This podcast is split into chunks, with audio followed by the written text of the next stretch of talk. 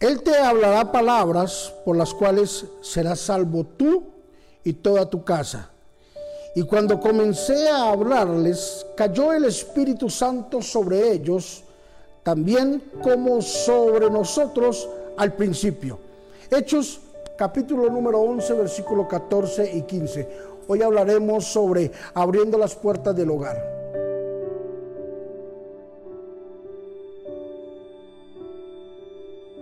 El día de ayer en nuestro devocional hablábamos una parte sobre un hombre llamado Cornelio. Fascinante, un hombre que era gentil, un hombre que no era judío. Y cómo se prestó y prestó su casa para extender el Evangelio. Hay algo importante ahí y es de que la Biblia habla de que Cornelio, antes de prestar su casa, se preparó espiritualmente, aunque no tenía un concepto ni una definición total todavía espiritual de Jesús. No obstante, su espíritu sentía la paz y la tranquilidad de Dios. Y se preparó en ayuno. Wow, se preparó con ofrenda. Se preparó con una administración, con invitación. Preparó su, ayuno, preparó su ofrenda, preparó la mejor, el mejor tiempo, preparó su familia, preparó todo para poderle dar campo e invitar al apóstol Pedro a predicar. Pero lo más hermoso es de que ahí fue donde nació el Evangelio para los gentiles.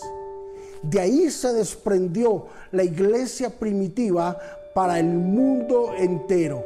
La connotación que hay en esta decisión de Cornelio de abrir las puertas de su casa fue para salvación del mundo. Ahí fue donde se dieron los primeros pasos para que el mundo entero se fuese extendiendo el Evangelio. Y dice la Biblia que allí el apóstol Pablo oraba y la gente se sanaba y aconteció un milagro, un milagro o un avivamiento. Y allí, en esa humilde casa, allí donde este hombre, que sin el mayor conocimiento de Jesús, estaba dando su diezmo, su ofrenda, ayunando, orando, invirtiendo su tiempo en invitaciones para que conocieran del Señor. No sé qué avivamiento vendrá cuando abra las puertas de tu casa, cuando abra las puertas de tu familia, de tus hijos. Lo que sí sé decirte es de que tú eres la puerta por donde el gran avivamiento que se está esperando va a entrar.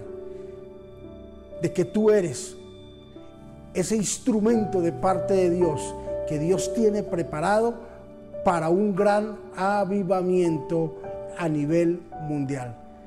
Serás el próximo predicador poderoso.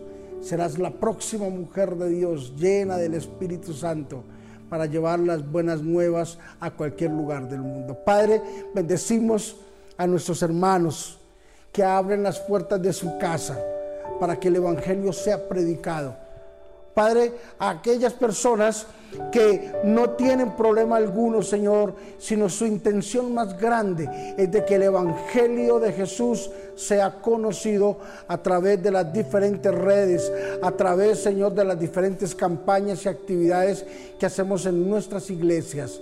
Bendícenos, Señor Jesús, y permítenos poder, Padre, ver con nuestros ojos la recompensa de ver gente, familias, generaciones completas a los pies tuyos. En el nombre de Jesús, amén y amén.